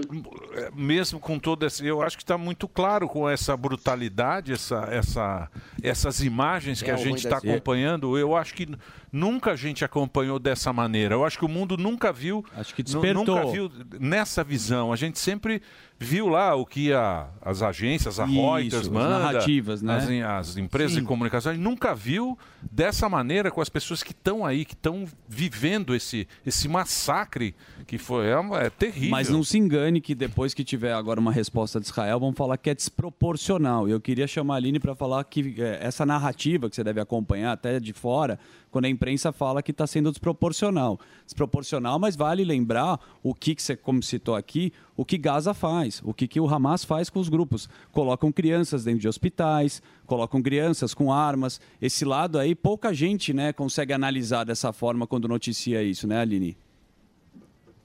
Sim, agora, uh, um, agora o Hamas está uh, tá pedindo cessar-fogo. E muita gente está dizendo, olha, Israel tem que fazer um cessar-fogo. E a minha pergunta é exatamente o que, que as pessoas esperam que aconteça. Uh, o cessar-fogo sem a devolução dos, uh, das pessoas sequestradas. Um cessar-fogo, o que, que acontece todas as vezes? O Hamas, nunca dessa maneira, mas o Hamas, por anos, ataca Israel. Israel começa a revidar e aí, quando Israel começa a revidar, eles pedem cessar-fogo. E durante esse cessar-fogo, o que, que, eles fazem? Eles continuam recebendo dinheiro, eles continuam se armando se preparando para a próxima rodada, atacam Israel. Quando Israel começa a revidar, eles pedem cessar-fogo. E a gente está nesse ciclo. Agora, já há mais de 10 anos vivendo esse ciclo de o Hamas cada vez se fortalecendo mais durante esse período que eles chamam de cessar-fogo, mas na realidade a prática é o armamento, é a preparação deles para o conflito. É. Aline, você trabalha com turismo além do seu canal do YouTube, né? Eu sei que você está grávida agora. Como é que está agora a orientação de segurança em Jerusalém? Porque a gente fala, pô, os ataques são mais uh, próximo a Tel Aviv, né? Mais para o sul. Mas como é que está Jerusalém agora, onde você mora? Então, Jerusalém, há, há ainda turistas aqui. Há turistas passeando. Tenho amigos que estão trabalhando e guiando nesses dias. A recomendação do governo para toda a população, independente se é turista ou não, é ficar próximo a bunkers, a zonas protegidas, caso haja sirene. Uh, então, a parte dos turistas que estão nos hotéis, eles decidiram ficar dentro dos hotéis, todos os hotéis aqui têm abrigo antibombas, então muita gente está dentro dos hotéis, tem gente que está passeando, mas muitos turistas realmente decidiram deixar o país. E eu entendo isso, eu entendo que a gente está vivendo um momento muito delicado, uh, muito triste, e eu entendo que quem não vive no Oriente Médio às vezes não, não consegue suportar tudo isso e quer ir embora. O aeroporto não fechou em nenhum momento uh, suas portas realmente. Houve um pequeno uh, período de algumas horas que sim, mas a maior parte do tempo o aeroporto está aberto e as pessoas podem pegar voos, apesar de muitas uh, companhias aéreas internacionais cancelaram seus voos. Então, os turistas sim estão deixando o país, parte dos grupos que deveriam chegar foram cancelados e também há embaixadas e consulados fazendo a repatriação, como o caso que a gente viu, o Brasil está fazendo a repatriação de alguns brasileiros que estão querendo voltar. Ah, por volta, os últimos números que eu vi eram entre mil e dois mil brasileiros que iam ser repatriados. Muito bem. O Mota, o Mota continua com a gente. Você tem alguma pergunta, Mota? Tenho sim. Eu queria uh, perguntar a opinião da Aline. Se, uh, se não, quando Israel conseguir destruir o Hamas, é, quem governaria a faixa de Gaza? Você acha que existe alguma possibilidade de ser autoridade palestina, Aline? O governo que deveria existir na autoridade que deveria existir em Gaza é a autoridade palestina. Então, quando da maneira que Israel conseguir destruir o Hamas, sim, a autoridade palestina vai começar a governar em Gaza. Uh, se Deus quiser, eles vão passar a ser democráticos também, porque eles não, não são muito bons de fazer eleições, mas se Deus quiser, eles podem também fazer eleições. E, na realidade, o fim do Hamas, o início da, do governo da Autoridade Palestina em Gaza é o primeiro passo para abrir as portas para negociações de paz. Então, esse seria o caminho ideal. O fim do Hamas, a Autoridade Palestina assumir, a Autoridade Palestina e Israel sentarem na mesa para negociação. No momento, os dois governos não estão muito afim disso, vamos ser bem sinceros, mas a ideia é se no futuro eles conseguirem sentar e fazer um acordo de paz para criar uma paz duradoura, para que a gente saia desse ciclo horrível que a gente está, causado pelo Hamas. E Israel, e que, como é que vai ser? Que o Netanyahu aí, aí também tem que ter uma treta, né, do, do política, da treta política, né, Aline? A gente teve uma treta, um dos motivos que muita gente no início disse, olha, uh, a gente foi pego de surpresa é porque a gente estava muito preocupado com os nossos problemas internos e a gente esqueceu que o inimigo está do lado de fora, não dentro. A gente está há meses e meses com manifestações políticas em Israel, por questões principalmente da refugiário em Israel, uh, questões de coalizão. Então, há uma há um conflito aqui em, uh, interno político em Israel, mas no momento que começou esse conflito, todo mundo jogou as suas diferenças de lado disse vamos defender Israel e depois a gente continua conversando com isso. Então se colocou em pausa e eu não imagino que o governo de Israel vai ser o mesmo depois disso. Eu imagino que Israel não vai ser o mesmo país depois desses acontecimentos, mas a visão geral no momento é a gente não vai discutir isso agora. Vamos se unir, vamos vencer o terrorismo, cada um fazendo da maneira que pode, restaurantes preparando marmita para soldados, pessoas indo doar sangue, os soldados, como o caso do meu marido, indo para o fronte, as pessoas, por exemplo, meu amigo que veio me ajudar a fazer compras no supermercado porque eu nove meses de gravidez não consigo carregar as compras. Quer dizer, cada um se ajudando da maneira que pode e quando isso terminar, que seja em questão de dias, de semanas ou de meses, aí a gente vai sentar e discutir internamente que governo a gente quer, de quem foi a culpa desse ataque ser tão surpreendente para Israel, mas a gente tem nossa prioridade clara, que é defender o país agora unidos. É isso aí. Oh. E, e, vamos ver. Oi, pois não? Posso fazer uma pergunta? Claro, claro. Ô, Aline, é, eu estou acompanhando aqui pela internet também e recebi uma informação aqui que uma mulher, né, chamada Imbal Lieberman, ela notou toda a movimentação e conseguiu é, salvar um, um kibbutz inteiro, né? Porque foi, foi, alertando as pessoas ali, todo mundo se preparou, conseguiu uh, é, preparar todo mundo para que a invasão ali uh, não ocorresse. E a pergunta que eu te faço é como que os civis aí estão é, lidando, eles estão se armando? Uh, como, como que está a, a, questão dos civis aí? Da, agora, no momento que a gente começou a receber as imagens, as notícias do que realmente aconteceu em Israel, as imagens terríveis do massacre que aconteceu, ao mesmo tempo a gente está recebendo as imagens de heroísmo e as histórias de heroísmo, quer dizer, tem muitas histórias, Sim. como é, a Embal, que conseguiu salvar a comunidade inteira dela. A gente tem histórias também, uh, por exemplo, de uma soldada que estava na base e a base começou a ser atacada. ela ligou para os irmãos dela. Os irmãos dela eram hum, reservistas, eles não estavam mais no exército, mas ela ligou e disse: a gente está sendo atacados. Eles simplesmente pegaram o carro deles e foram e salvaram a irmã deles e mais um soldado que estava ferido dentro da base militar. Então, uma, uma coisa que a gente tem que lembrar é que Israel, o serviço militar é obrigatório para todos, para homens e mulheres. Então, mesmo a população civil, ela tem algum preparo para essa questão militar, para essa questão de guerra. E uh, a população civil em Israel é permitido o porte de armas, apesar de não ser super comum, aqui é permitido. E uh, a população, cada um está fazendo o que pode. Então, que, como eu falei, seja fazer marmita, seja ajudar, Sim. cada um está fazendo a sua maneira, uh, que seja abrindo a porta da sua casa, recebendo outras pessoas, mas a gente viu também, além de todos, 300 mil, pensa em 300 mil pessoas, uma população de 10 milhões é muita coisa. Os 300 mil reservistas que foram chamados, que praticamente todos os reservistas de Israel foram chamados, e os que não foram chamados também tem muita gente se voluntarizando a fazer diferentes coisas para ajudar o exército, Israel, os vizinhos, cada um da sua maneira. E você acha que vão ocupar mesmo Gaza? Você acha que eles vão entrar em Gaza? Vai ser complicado isso aí, né? Porque tem também os, tem, tem também os, os, os reféns lá, sim, né? São, sim, né? são mais de 100 reféns. Né? É uma conta difícil, né, o, Aline? O que, que vocês conversam aí sobre isso? Então, essa é uma grande discussão. Israel não tem em ocupar A gente saiu em 2005 por um motivo, porque a gente não queria estar dentro de Gaza. Israel não quer estar dentro de Gaza. Entrar em Gaza é um custo muito grande humano. A gente sabe que centenas, se não milhares de soldados podem morrer numa ocupação eventual de Gaza. Não é uma coisa que ninguém em Israel quer. Quando houveram, uh, em anos anteriores, entradas terrestres de Gaza, não para ocupar, mas simplesmente para entrar e atingir pontos específicos, tentar resgatar pessoas que haviam sido sequestradas, a gente já viu o preço grande que Israel pagou em vidas humanas. Então, Israel não tem interesse. Também uma ocupação de Gaza vai causar uh, vítimas inocentes do lado palestino, as pessoas que não estão envolvidas no Hamas, que são a grande maioria de Gaza. Mas, por outro lado, a pergunta é como se vai exterminar o Hamas sem estar dentro de Gaza. Porque o Hamas esconde entre as populações civis, então, com ataques aéreos, não é possível exterminar o Hamas. Então, a pergunta é: a gente entra e paga o preço e extermina o Hamas, mas o preço talvez seja muito grande, talvez a gente não consiga exterminar todos. Mas, por outro lado, sem entrar, a gente não consegue fazer isso. É. Então, realmente, é um dilema muito grande e eu não gostaria de estar na posição agora do governo para tomar essa decisão. É uma decisão, uma decisão muito difícil. Muito bem, eu vou agradecer. Sensacional. Agradecer a Aline. Obrigado, viu, Aline, pelo papo. Eu vou passar o, o canal da Aline, que é Israel com a Aline, que tem Exatamente. no YouTube.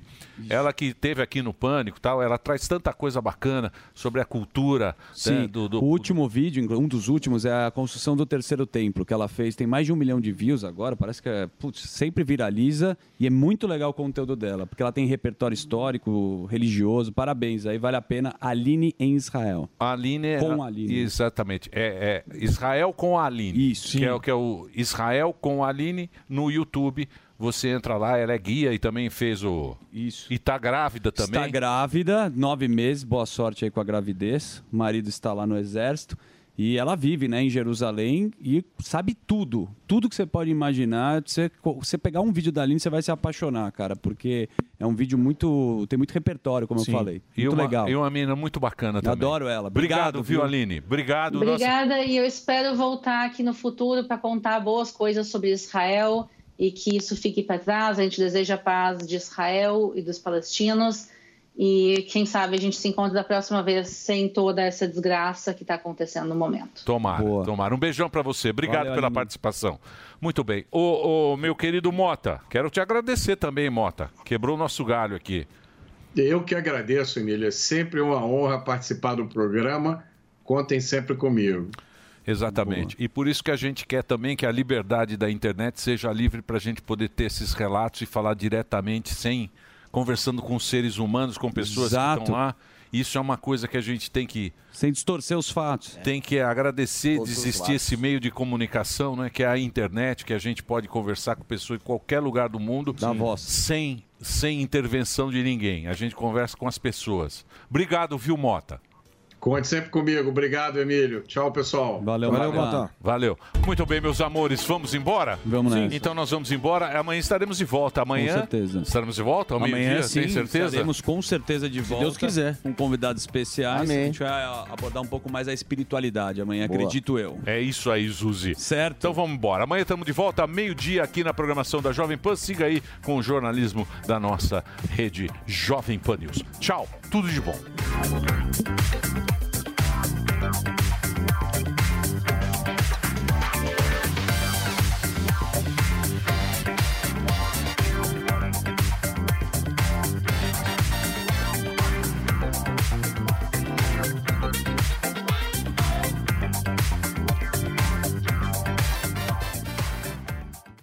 Judy was boring. Hello. Then Judy discovered ChumbaCasino.com. It's my little escape. Now Judy's the life of the party. Oh, baby, Mama's bringing home the bacon. Whoa, take it easy, Judy. The Chumba life is for everybody. So go to ChumbaCasino.com and play over 100 casino style games. Join today and play for free for your chance to redeem some serious prizes. ChumbaCasino.com. No purchase necessary. Void where prohibited by law. 18 plus terms and conditions apply. See website for details.